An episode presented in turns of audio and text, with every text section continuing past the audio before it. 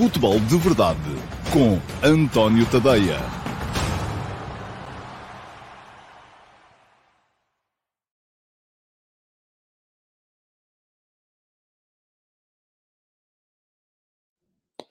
Ora, então, olá, muito uh, bom dia a todos e sejam muito bem-vindos à edição número 700 do Futebol de Verdade. Hoje é uh, sexta-feira, é dia, salvo erro, é isso mesmo, 25 de uh, novembro de 2022 e acabámos de ter agora um emocionante Irão, país de Gales, fez-se justiça.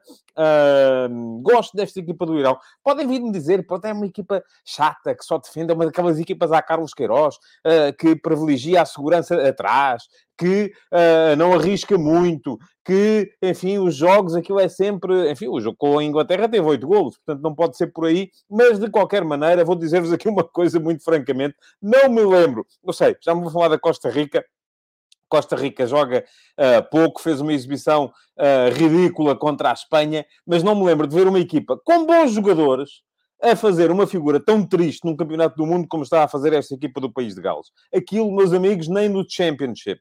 Aquilo nem no Championship. É uma equipa que tem gente com qualidade e que, no entanto, joga zero. Aquilo é muito, muito, muito, muito fraco. Eu estava a ver que o Irão não ia conseguir uh, ganhar o jogo, fez mais do que o suficiente para ganhar e uh, é uma boa notícia para o futebol. O facto de ter ganho, além de que, também vos vou dizer outra coisa, estes jogadores, pela atitude que tomaram uh, no, no jogo contra a Inglaterra, merecem, de facto, ter sorte e serem felizes neste campeonato. Gosto muito da equipa dos Estados Unidos também. Acho que vamos ter um emocionante Irão-Estados Unidos por todas as razões e mais uma na última jornada, com essas duas equipas, com certeza, a lutarem pela qualificação. Isto, enfim, eh, presumindo que hoje a Inglaterra é capaz de uh, dar a volta à equipa dos Estados Unidos. E eu já fechei o meu prognóstico para esse jogo da Inglaterra e se calhar não o devia ter feito antes de saber o resultado desta partida do uh, Irão, porque a coisa acaba por ser também, de certa forma, importante.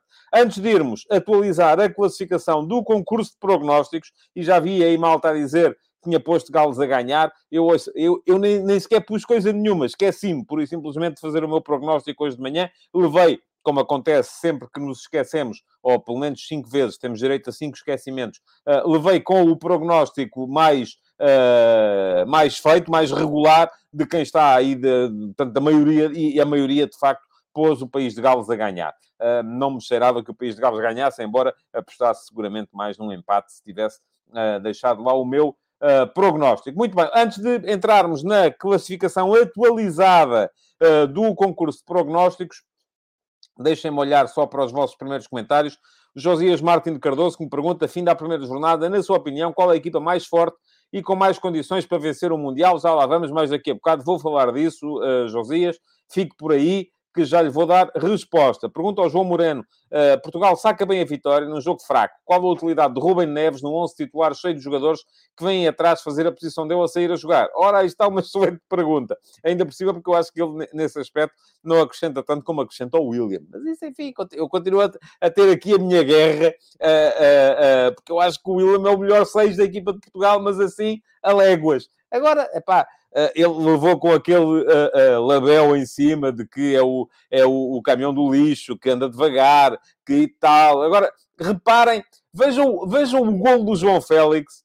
Há, um grande, há uma grande finalização do João Félix, há um grande passe do Bruno Fernandes, mas há uma recessão a virar o jogo para o outro lado do William Carvalho, que é, ouçam, daqui, é aquilo, são aquelas coisinhas que a malta não vê, porque a malta gosta de ver, é os jogadores que correm muito depressa, que fazem caras de esforço e tal, como o William, parece estar sempre a jogar com uma cigarrilha no canto da boca e de pantufas, e de robe vestido, a malta olha para ele e diz assim, não, este aqui não, este é lento, não se esforça, é molengão, e depois, olhem, dá nisto, não é? Quer dizer, andamos nisto, mas a sua pergunta, uh, uh, uh, João, faz sentido, como faz sentido esta outra, se Pepe está no banco porque não joga, não sei em que condições é que está o Pepe, não sei a que é que se deveu a chamada do Pepe, não sei se o Pepe é ou não uma, uma, se a chamada dele foi ou não uma questão de prémio de carreira ou se ele está de facto em condições para jogar. Uh, mas já lá vamos também falar um bocadinho mais daquilo que foi a exibição dos quatro de trás de Portugal, até porque, do meu ponto de vista, o melhor de todos é aquele que salta se o Pepe entrar, que foi o Danilo. Do meu ponto de vista, foi o melhor dos quatro de trás, ainda assim. Uh, Mais coisas. Uh, aqui o Leonardo Andrade, muito satisfeito com a vitória do Irão. Eu também fiquei. Uh, o João Moreno, idem aspas. Uh, o Rui Soares pergunta aqui: ontem passámos do podia ter sido um excelente jogo a uma possível desilusão. Ficámos num jogo sofrível, a imagem do fraco treinador eu já, já vi tanta coisa. Ouça, eu ontem, a seguir ao jogo, a maior parte das coisas que eu vi, ah, Portugal não chega lá, o treinador é muito defensivo e tal. Mas ontem não tínhamos ninguém para defender. Mas, não tantas pessoas, isto é, é como o William, colou-se-nos lá, aqui à parte de trás da cabecinha, uma coisa a dizer. Fernando Santos, rótulo, defensivo. E o homem pode jogar com 25 avançados, ninguém vem atrás, toda a gente na frente, e no fim, se não se ganha, é pá, o treinador é muito defensivo. Ah, eu não estou a dizer com isto, Rui, que é isso que você está a dizer. Eu acho que o Fernando Santos não geriu bem o jogo. É a minha opinião também. E já vou explicá-la mais daqui a bocado. Mas uh, isto só para dizer que a maior parte, ontem o que eu vi, porque estava em estúdio na RTP no final do jogo e antes do jogo, uh, aquilo que eu vi foi Uh, muita gente, naqueles diretos que se fazem sempre, em Portugal pelo menos, nos cafés e nas praças e tal. Então o que é que achou do jogo? E, tal, e aparece a malta toda a dizer: ah, o treinador é pá, defensivo, é uma vergonha. Enfim, não foi nada disso. Uh, se quiserem saber aquilo que eu tenho a dizer, deixem-se ficar por aí, que já vou daqui a bocado uh, fazer as minhas contas ao jogo de Portugal. Paulo Silva, como classifica a cobertura jornalística até agora? Paulo, muito boa. Agora, eu escolho as coisas que leio e que vejo. É, é isso que vocês têm que começar a fazer também. Porque uh, eu não sei do que é que está a falar. Agora, cobertura jornalística muito boa. Todos os dias, na Entre Linhas, que é a minha newsletter matinal que sai para subscritores do meu Substack, todos os dias estão lá sempre pelo menos 11 links para 11 textos extraordinários que eu recomendo que vocês leiam. São em várias línguas, mas uh, uh, lá está. Cobertura jornalística excelente. Além, não são só esses 11, porque depois aqueles que estão mais no topo da atualidade, relativamente às coisas que se passaram no dia, também há links dentro do texto. Vale a pena subscrever. Eu vou dizer-vos, eu estou satisfeito com o trabalho que estou a fazer no âmbito da curadoria. Aquilo ali, o mérito meu é, é praticamente zero. É, eu estou, limito-me a ler jornais e a recolher links e a disponibilizá-los para que vocês possam também beneficiar dessa cobertura jornalística extraordinária que está a ser feita deste Campeonato do Mundo nos mais diversos uh, meios de comunicação. Uh, estou muito satisfeito e acho que vale a pena subscreverem. Portanto, vou fazer agora aqui duas coisas. Uma delas é, vou deixar aqui um link na emissão gravada para poderem uh, ler a entrelinhas de hoje e a entrelinhas de hoje centra-se muito uh, nos temas de atualidade em volta das crónicas que foram feitas no Jogo de Portugal, uh, das crónicas que foram feitas no Jogo do Brasil, uh, portanto é muito virada para aí, mas tem depois, além disso, os tais 11 links para poderem ler 11 textos que não têm a ver com esse tema, como tem também sugestões de podcasts para poderem ouvir todos os dias relativamente àquilo que esteve mais em voga no dia anterior. E, além disso, a segunda coisa que vou fazer é deixar aqui a passar Uh, aliás, não vou ainda pôr a passar em rodapé, porque a seguir vou ter que pôr a classificação do concurso de prognósticos e, portanto, depois tinha que tirar. Mas pronto, é subscreverem. Uh, pode ficar aqui o link também aqui em cima para subscrever o meu Substack e aquilo que tenho para vos dizer é que uh, quem subscrever o Substack na versão gratuita recebe a entrelinhas e lê tudo aquilo que lá está. Uh, depois, as conversas de bancada, que são o texto que eu publico ao final do dia. Com a minha visão dos jogos desse dia, uh, é que são apenas para subscritores premium. Uh, e uh, os subscritores gratuitos só leem a primeira parte. Agora, aquilo que vos posso dizer também relativamente a isso é que. É que o, o, nas conversas de bancada de ontem, escrevi sobre o jogo de Portugal também, mas o primeiro parágrafo está lá uh, para, para, para, para toda a gente. Ora bem, uh, vamos lá então atualizar a classificação do concurso de prognósticos, uh, porque quem ainda não foi lá ver pode estar interessado em saber. E ela aqui está. Quem é que está à frente? Primeiro, Filipe Freire mantém o primeiro lugar, recebeu um boné amarelo. O boné amarelo é uma coisa que o Super Brew, que é o, o portal onde eu um, fiz este concurso, uh, dá ao vencedor de cada jornada. Foi o primeiro classificado e o vencedor da primeira jornada deste campeonato do mundo e, portanto, está em primeiro lugar também, uh, porque esta é a classificação do final do dia de ontem. E lá está, Filipe Freire, 24 pontos e meio, excelente pontuação. Filipe vai bem lançado para ganhar. Segundo lugar, Pedro Serra fez um grande dia ontem, subiu de quinto para segundo.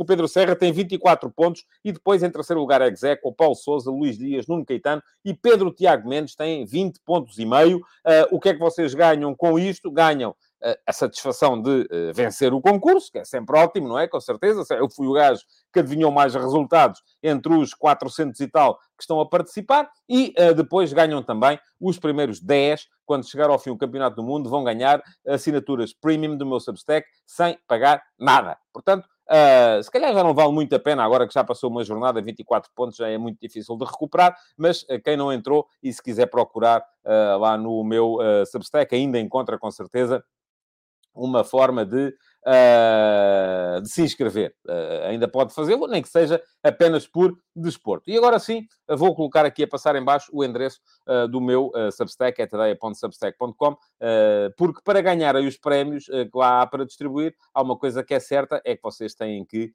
ser subscritores, nem que seja gratuitos, porque se não forem subscritores gratuitos, se não houver um e-mail ao qual associar o vosso prémio, não há prémio.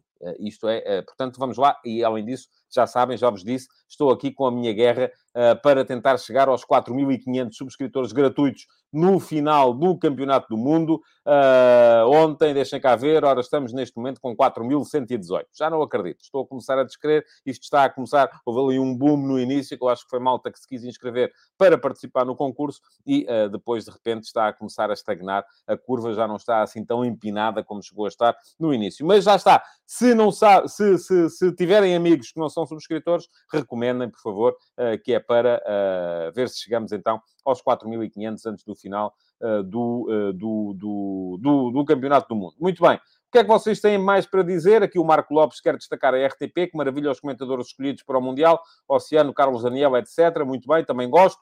Uh, Pergunta-me o Pedro Cruz se não vou estar nas noites do Mundial na RTP. Uh, para já ainda não calhou, embora tenha estado uh, em alguns pós e pré-mates de, de várias de vários jogos. Portanto, ainda hoje, hoje, por exemplo, vou fazer, vou comentar em direto o Inglaterra-Estados Unidos, que começa às 19 horas e vai ser transmitido na, uh, na RTP uh, 1. Josias Martins Cardoso diz gosto tanto de ouvir o Carlos Daniel, achei fantástico o que ele disse ontem sobre a não expulsão de nenhum jogador na primeira jornada. Uh, muito bem, uh, há aqui comentários que vão pela negativa, eu esses não vou lê-los, uh, enfim, vocês têm o vosso direito, eu também não quero estar aqui a desmerecer em ninguém em particular. O Paulo Neves diz que Carlos Daniel é grande comentador, põe muitos no bolso, tem que começar a pedir a um prémio, uma avença ao Carlos Daniel para uh, exibir aqui os comentários a dizerem bem do, uh, do, do, dos comentários dele. Uh, e diz o João Moreno que a RTP não facilita, mete qualidade e não qualquer. Eu não vejo jogos na SIC nem na TVI. Uh, muito bem. Uh, alguns que vai ter que ver, porque não passa, a não ser que tenha a Sport TV, e aí também pode ver, claro, na Sport TV. Um, ok, vamos lá. Pergunta-me aqui o Filipe Oliveira se na segunda-feira temos futebol de verdade. Ainda não sei, vamos a ver. Uh, vou tentar, vou fazer o possível, porque alguém me perguntava aqui também, era o Josias Martins Cardoso, quando é que viajas para o Qatar? É amanhã de manhãzinha. Uh, tenho avião, vou por Madrid, Lisboa-Madrid, Madrid-Doa. Uh, vou sair daqui tipo 7 da manhã, chego lá tipo meia-noite, portanto vai ser um dia no qual por exemplo, não vai haver entre linhas. Uh, e, uh, enfim, vou tentar ainda, não sei se consigo descarregar os jornais antes de sair, escrever no avião, não sei a que horas é que consigo publicar. Provavelmente não vou conseguir ver jogos porque vou estar a voar durante o, durante o dia. Uh, provavelmente também não haverá conversas de bancada. Vamos a ver, é um dia em que vão ter descanso de mim. Também não havia futebol de verdade porque é fim de semana. Quanto à segunda-feira, sou franco, vai depender muito daquilo que forem os meus horários no, no Qatar. Não sei muito bem ainda o que é que vou ter para fazer, além do uh, jogo propriamente dito, o Portugal-Uruguai, que vai ser transmitido na RTP1 e eu vou estar lá para o comentar ao lado do, uh, do Manuel Fernandes Silva. Ok, vamos em frente. Uh, vamos em frente porque temos que chegar à pergunta na MUS. o Patrick Leite a brincar se, se eu lhe consigo arranjar uma credencial de jornalista para a final do Mundial se Portugal vai chegar. Oh, Patrick, eu não passo credenciais de jornalista. Pá, tenho que pedir à FIFA. É a FIFA é que passa essas coisas. Uh, portanto, uh, aí está a apontar ao, ao alvo errado. Uh, ok, vamos em frente. Pergunta na MUS. E eu tinha dito há bocado, tinha prometido ao Josias que ia falar sobre, sobre o tema. Deixa-me já ver se eu não me engano, já tenho aqui várias, não tenho tido tempo para limpar isto.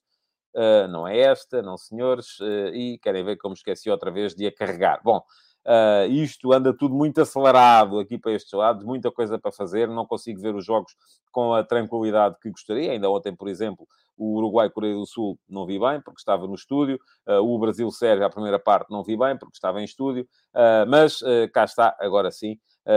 a pergunta na MUX de hoje é do Duarte Ferreira. O Duarte Ferreira diz-me, é uma pergunta muito simples, mas que é uma assistência para golo parecida com aqueles passos que o Bruno Fernandes fez ontem na segunda parte do jogo. Acabou a primeira jornada, mantinha as suas percentagens. Qual a equipa de que gostou mais? Duarte, hum, vou ser muito honesto consigo, eu já não me lembro quais foram as percentagens que eu dei aqui antes de começar o Campeonato do Mundo. Agora, posso perfeitamente olhar para o campeonato e fazer quais foram as equipas de que gostei mais. Ora, muito bem. Gostei. As equipas de que eu mais gostei nesta primeira jornada foram quatro. Foram a Espanha, embora possamos sempre olhar para este campeonato e dizer assim, é pá, mas a Costa Rica aquilo não, não nem sequer serviu para uh, uh, de verdadeira oposição, aquilo era uma equipa que nem sequer estava bem posicionada em campo, uh, pouca guerrida na disputa dos duelos, enfim, uma equipa que deixa que o adversário faça mais de mil passos durante o jogo sem conseguir interceptar, isso vem, de certa forma, mostrar a qualidade da equipa que os faz, mas também uma assustadora falta de qualidade da equipa que os deixa fazer, concordo com isso, agora estou ansioso para ver a Espanha, por exemplo, contra a Alemanha, naquilo que vai ser uma final, uma autêntica final para os alemães porque os alemães, se perderem com a Espanha, à partida, desde que o Japão ganhe a Costa Rica, e eu acho que há uh, boas possibilidades disso acontecer, os alemães ficam fora. E isso uh, pode ser um bocado complicado. Aliás, se empatarem com a Espanha, se o Japão ganhar a Costa Rica, os alemães ficam fora. E, portanto, isto acaba por ser um problema. Uh, aí sim vamos ver o que é que vale mesmo esta equipa da Espanha. Porque tem aqui a possibilidade de colocar fora, desde já, um adversário uh, poderoso. Uh, até podemos dizer, ok, mas a Espanha já tendo ganho por 7 a 0 e tendo a diferença de golos à partida uh, garantida, duas vitórias chegam-lhe, até pode entrar em campo contra a Alemanha, assim um bocadinho a, a deixar jogar. Pode acontecer, uh, porque sabe que depois na última jornada tem o Japão e tal, e que aí bastar-lhe ganhar ao Japão para ser apurada. Enfim, vamos a ver.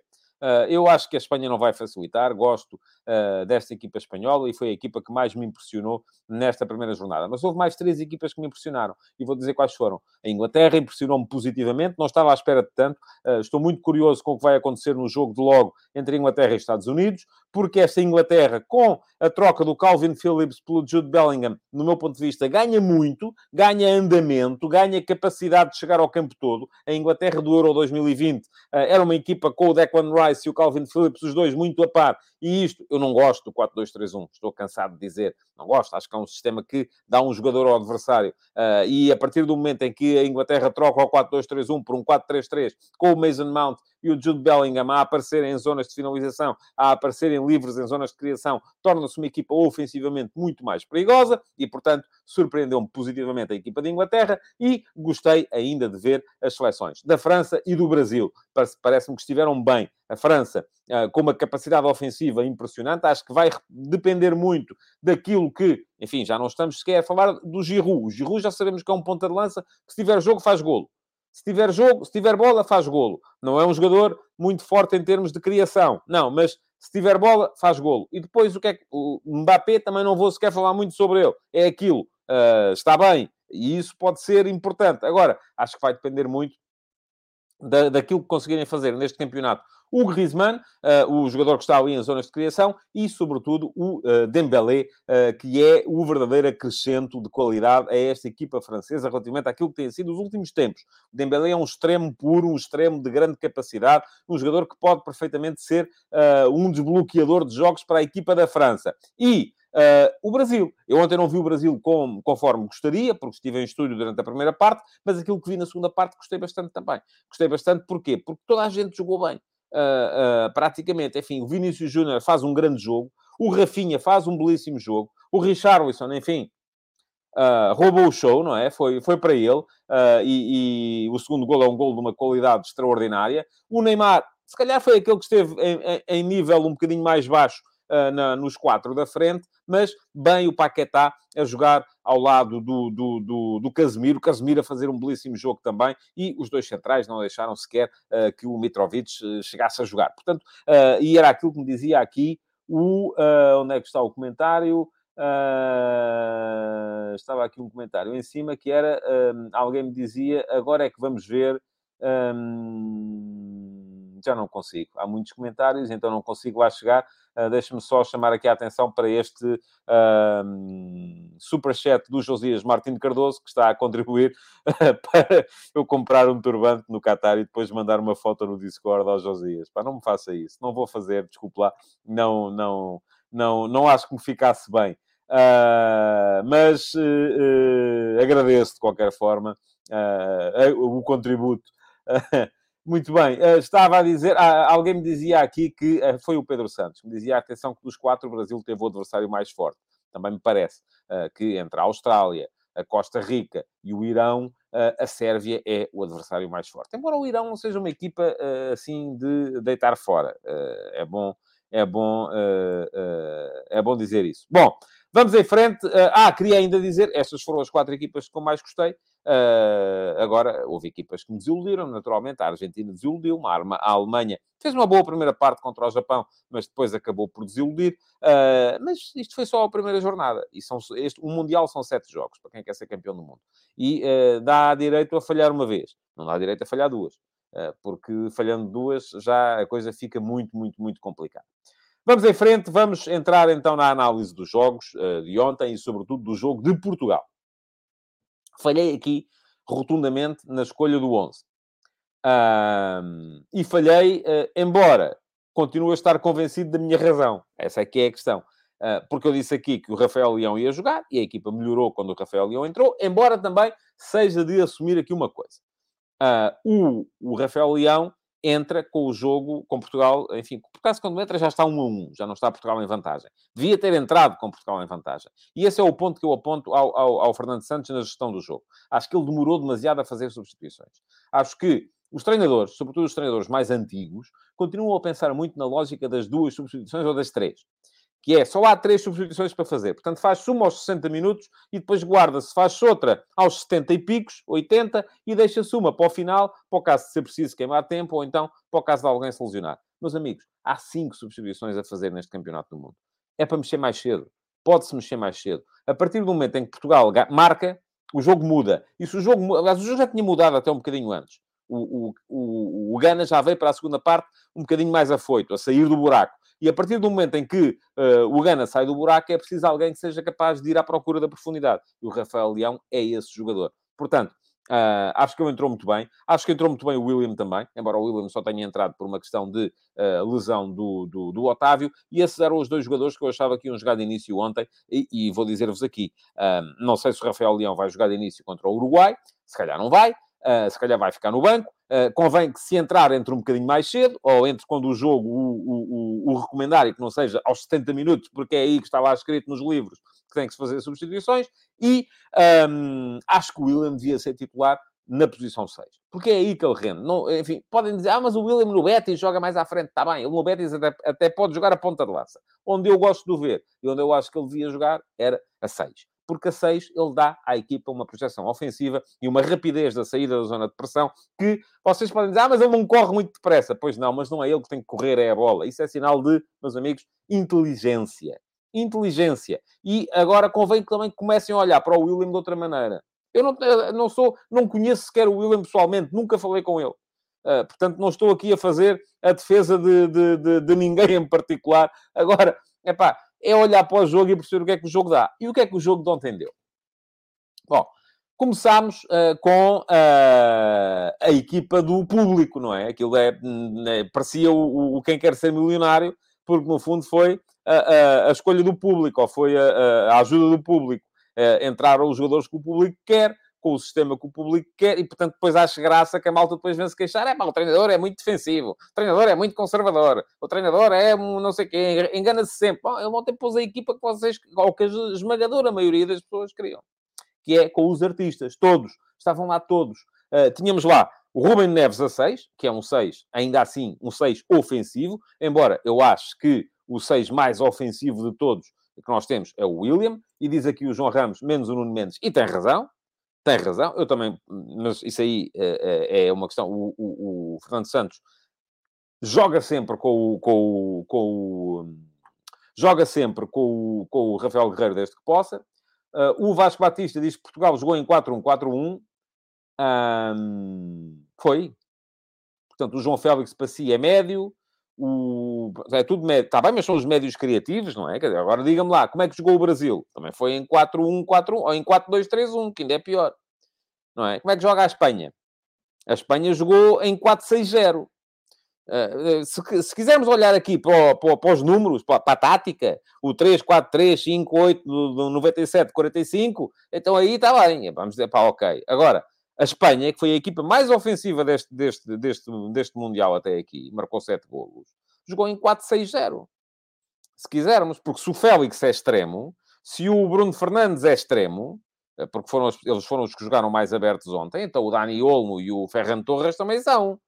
E o, o Portugal ao menos teve lá o Cristiano na, na, na, área, porque o Cristiano ontem foi estranhamente paciente, continuou a manter-se lá na frente, não veio à procura do jogo, portanto parece que está a, a dar frutos à ideia, uh, mas uh, a Espanha nem é isso, porque o Asensio estava sempre a sair de lá. Portanto, se quisermos olhar para os números ao Vasco, aí sim, somos uma equipa hiper defensiva. Se jogar, não jogámos com 18 avançados, não. Mas, agora, jogámos com os avançados uh, ou com os jogadores criativos que toda a gente quer. Ruben Neves, um 6 ofensivo. O William é mais, do meu ponto de vista. E faz mais sentido, do meu ponto de vista. Mas pronto, é o Ruben Neves. Quando jogava o William, como ninguém gosta do William, andava toda a gente a dizer que tinha que jogar o Ruben Neves. Agora que joga o Ruben Neves, já não pode jogar o Ruben Neves? Pronto, ok. Depois, tivemos Bruno Fernandes e Bernardo Silva.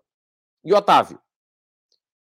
É? O Otávio, mais perto do 6, vá lá, para aproveitar até a sua capacidade de lançamento. A sua capacidade de meter passos de ruptura. O Bernardo Silva a assumir o jogo Andou toda a gente, anos a fio, a, a, a, a, martelar, a dizer que não se admite que o Bernardo Silva não joga ao meio, que o Bernardo Silva não possa assumir o jogo da seleção. Pronto, Bernardo Silva assumiu o jogo da seleção. Bruno Fernandes encostado a uma ala. Embora a vida direita para o meio. João Félix encostado à outra área, à outra ala. Cristiano Ronaldo na frente. Portanto, é a equipa do público. Agora, funcionou? Não. E não funcionou porquê? E é isto que, se vocês quiserem olhar para, para a condução da seleção, e eu não sei até que ponto é que isto uh, foi uh, indicação do treinador, ou se foram os jogadores que sentiram o peso da responsabilidade e não se soltaram, uh, mas aquilo que vimos foi uma equipa. Na primeira parte, eu chamei-lhe nas conversas de bancada de ontem, e vou deixar aqui o link para poderem ler as conversas de bancada de ontem, que tem a minha análise ao Portugal-Gana. Uh, Chamei-lhe uma Espanha uh, em slow motion, uma Espanha em câmera lenta, ou ralenti, conforme quisermos. Porquê? Porque uh, a equipa jogou devagar. O, o, e é isso que diz aqui o Jorge Fernandes: o problema não são os jogadores, é a velocidade. Então, mas diga-me lá uma coisa: é o treinador que diz a malta, joguem devagarinho, hein? não se cansem. Isto importante é que vocês cheguem bem aos... Não é, com certeza. Não é com... Aqui admito que possam ter sido. Há aqui duas questões. Há uma questão que é: será que foram os jogadores que sentiram o peso da responsabilidade e preferiram uh, privilegiar a, a, a, posse em vez de uh, privilegiarem o risco? Ou será que foi o treinador que lhes disse: malta, é para jogar pela certa, não quero trocas de posições, uh, quero toda a gente nos, nos mesmos. E porque foi isso que vimos. Uh, a diferença para o jogo com a Nigéria foi brutal.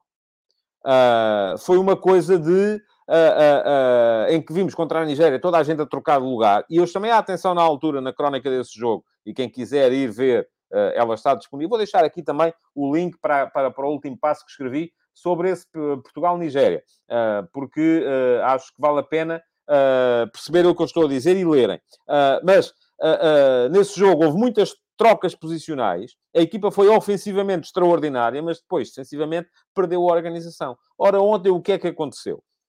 Porquê é que Portugal jogou devagar? É preciso percebermos a razão. A razão para que Portugal tenha jogado devagar ontem teve a ver pura e simplesmente com uma coisa: falta de movimento sem bola. Vão olhar, se quiserem ver o jogo da Espanha, vejam o que fazem o Gavi e o Pedri, por exemplo, quando não têm a bola. Não é quando têm a bola, é quando não têm.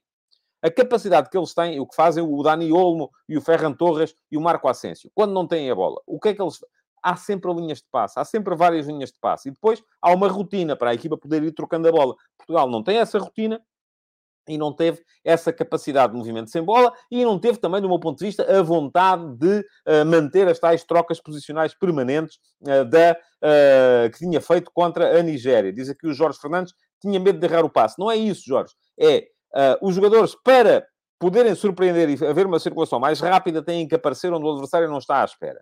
Se aparecem onde o adversário não está à espera, se, no momento em que a equipa perde a bola, podem estar fora de posição e podem facilitar a, a, a saída do adversário a jogar. E isto pode ser um problema. Portanto, eu admito que possa ter sido isso. A verdade é que na primeira parte, em condições normais, Portugal até podia estar a ganhar. O Cristiano Ronaldo teve duas situações em que podia e devia ter marcado. Uh, e Portugal poderia estar a, a, a vencer o jogo uh, nesse, nesse momento, mas a verdade é que não estava. Contra um adversário que passou a primeira parte metida dentro, metido dentro da sua área. O Gana não saiu. Eram cinco atrás, embora o, o ala esquerdo, muitas vezes, o defesa central esquerdo, muitas vezes assumisse como defesa esquerdo com bola para a equipa passar a, a, a ter apenas quatro atrás. Uh, e, além de ter esses cinco atrás, Uh, uh, depois tinha três médios, uh, com o Kudus a jogar como, como médio mais, mais ofensivo, o, o Partey mais sobre, sobre a meia-direita, e o, o, dois avançados com o André Ayu mais próximo, embora o André Ayu muitas vezes fechasse, e o Fernando Santos viu isso bem, o Losango ali no meio campo, o André Ayu muitas vezes fechasse para, junto do meio campo para, para ficar so, somente o Iñaki Williams na, na, na frente. o Gana não atacou na primeira parte, Portugal atacou, mas mal, devagar. Uh, e o que é que isto nos deu? Deu-nos que o jogo vem para a segunda parte e o Gana na segunda parte começa a sair mais. E quando começa a sair mais, chuta pela primeira vez, salvo erro, aos 53 minutos. Um remate que sai ao lado. Percebeu-se que havia Gana. Uh, o que é que aconteceu a seguir? Bom, a seguir Portugal tem a felicidade, no momento em que já não está bem, de marcar. Penalti sobre o Cristiano Ronaldo. Uh, e penalti convertido, 1 a 0. E era aqui, com Portugal a ganhar, prevê-se o seguinte: bom, o Gana vai sair, vai vir à procura do empate. O que é que vamos fazer? Vamos, aqui sim, se calhar, uh, meter no meio-campo. Uh, e é muito diferente ter o Bruno Fernandes a jogar ali, que é um jogador de futebol mais largo, ou ter o Bernardo Silva, que é um jogador de futebol mais curto. Uh, uma coisa não é melhor do que a outra, depende dos momentos. Se num momento inicial em que passamos mais tempo em ataque organizado, se calhar precisamos de um jogador de futebol mais curto, a jogar ali no meio no momento em que o adversário vai sair, precisamos de um jogador de futebol mais largo. Um jogador que seja capaz de levantar a cabeça e meter a bolinha uh, uh, uh, em passos de ruptura para explorar a profundidade. Um, não foi feito isso. Devia ter sido. Logo, ficámos à espera, o, o, o Gana chega ao empate. Quando o Gana chega ao empate, aí sim, começamos a ver que o jogo pode fugir, aí sim, Portugal muda. E muda com a entrada do do, do Rafael Leão, muda com a saída do Rubem Neves, uh, porque passa o William a jogar como 6, onde ele deve jogar, volto a dizer. Bruno Fernandes vem jogar para o meio, onde ele deve jogar também, ou pelo menos naquele momento onde ele devia estar a jogar, e a partir daí foram 5 minutos para resolver o jogo. Bruno Fernandes passa. Uh, Deixa-me destacar outra vez recepção orientada do William, a tirar a bola da zona de pressão, a mudar o centro do jogo e a, a, a colocá-la no Bruno Fernandes, que vê a desmarcação do João Félix, grande finalização do João Félix, a seguir, recuperação de bola do João Félix, bom movimento de apoio do Cristiano Ronaldo, bola para trás, Bruno Fernandes, contra-ataque, momento exato. Os dois golos foram assim por um triz, que não estavam fora de jogo. Bola no, no, no, no, no Rafael Leão, bem colocado, 3 a 1, jogo parecia ganho. Só que aí entrou a questão, a questão da, da daquilo que me pareceu mais difícil de explicar. Foi a exibição horrível dos, uh, dos homens de trás da equipa de Portugal. João Cancelo desconcentrado durante o jogo todo. Fraco a atacar, desconcentrado a defender. Rubem Dias é ultrapassado de forma inadmissível num central da sua qualidade no lance do primeiro gol do Gana. Uh, Deixa-se comer pela diagonal do, do, do, do jogador do, do, do Gana, uh, e depois alguma infelicidade também, dá-me ideia que nem o Danilo nem o Rafael Leão fecharam uh, como deviam ter fechado, tendo em conta o deslocamento a que foi obrigado o, o Rubem Dias, uh, alguma infelicidade também do Danilo, a bola a passar-lhe entre as pernas antes da finalização. depois, terceiro gol, o segundo golo do, do Gana, desconcentradíssimo outra vez o, o, o, o João Cancelo a deixar-se bater também de uma forma absolutamente extraordinária. E no fim, ainda tivemos direito àquele momento de susto em que o Diogo Costa uh, mete a bolinha à frente para chutar, sem perceber que tem o Iñaki Williams atrás, que lhe rouba a bola e por acaso, por acaso não deu 3-3, porque se tivesse dado, uh, teria sido muito, muito, muito complicado. Uh, bom, já vi que há muita gente a querer falar do árbitro, Epá, não vou por aí, uh, até porque acho que o primeiro grande erro do árbitro, eu, primeiro, e do meu ponto de vista, até se quiserem, único, eu não teria marcado o penalti sobre o Cristiano, também não teria marcado a falta que valeu que fosse anulado o golo ao Cristiano. Porque são lances iguais. Acho extraordinário de patriotismo bacoco quem acha que o golo foi mal anulado, mas a seguir é penalti, como acho extraordinário de antipatriotismo bacoco quem acha que o gol foi bem anulado, mas a seguir não é penalti. Os lances são iguais. Há um braço nas costas, há um toque que o jogador aproveita para cair. Ponto final. Pronto. Agora, outra coisa, erro crasso. E este sim, não é sequer admissível e não percebo como é que o VAR não chama a atenção, é a não marcação de um penalti de livro, daqueles de manual, que aparece nos manuais, a definição de penalti. É aquilo. É o lance uh, do, do, do, defesa direito do Gana sobre o uh, João Félix aos 40 minutos. É que não há sequer duas interpretações. E não percebo como é que o, o VAR não chama a atenção do árbitro para o facto de não ter havido ali nenhuma falta do Félix, ter havido, isso sim, uma, um, um pontapé nos gêmeos do, do, do, do, do Félix, que é penalti. Pronto, não há, não, há duas, não há duas interpretações. Não há sequer duas interpretações. Uh, é uma das coisas em que o VAR aqui não está uh, a funcionar bem. Bom, uh, há muitos comentários vossos. não vou ter tempo agora para os ler, até porque ainda tenho que, já sabem como é que é, tenho que disponibilizar aqui o, o Futebol de Verdade em podcast. Uh, para, antes de começar o jogo, o jogo da UMA, uh, que quero ver também, uh, e portanto vamos, ter que, vamos ter que ficar por aqui. voltaremos ao jogo do Uruguai, espero eu, já no Qatar, com uma antecipação do jogo, no próprio dia do jogo. Espero ter tempo para conseguir fazer futebol de verdade convosco nesse, nessa, nessa segunda-feira. Agora, para já, o que é que me resta dizer-vos é sugerir-vos que sigam o canal e fica aqui o link para poderem fazê-lo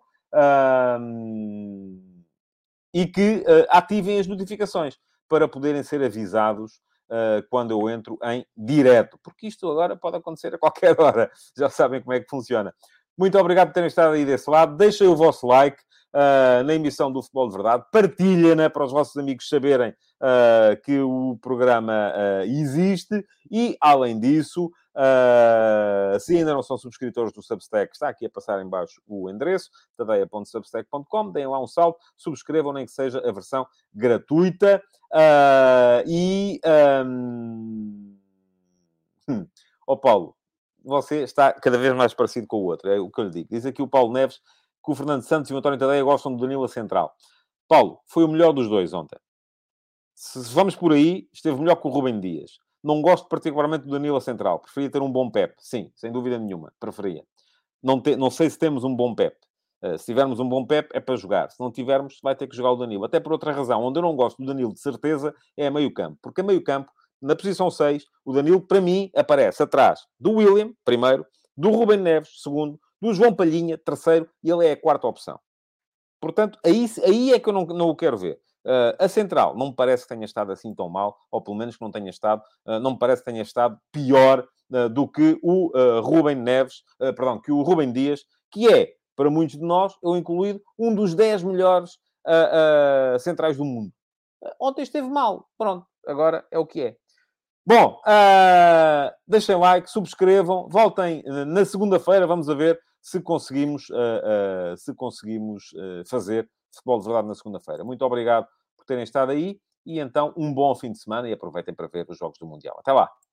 Futebol de Verdade, em direto de segunda a sexta-feira, às 12h30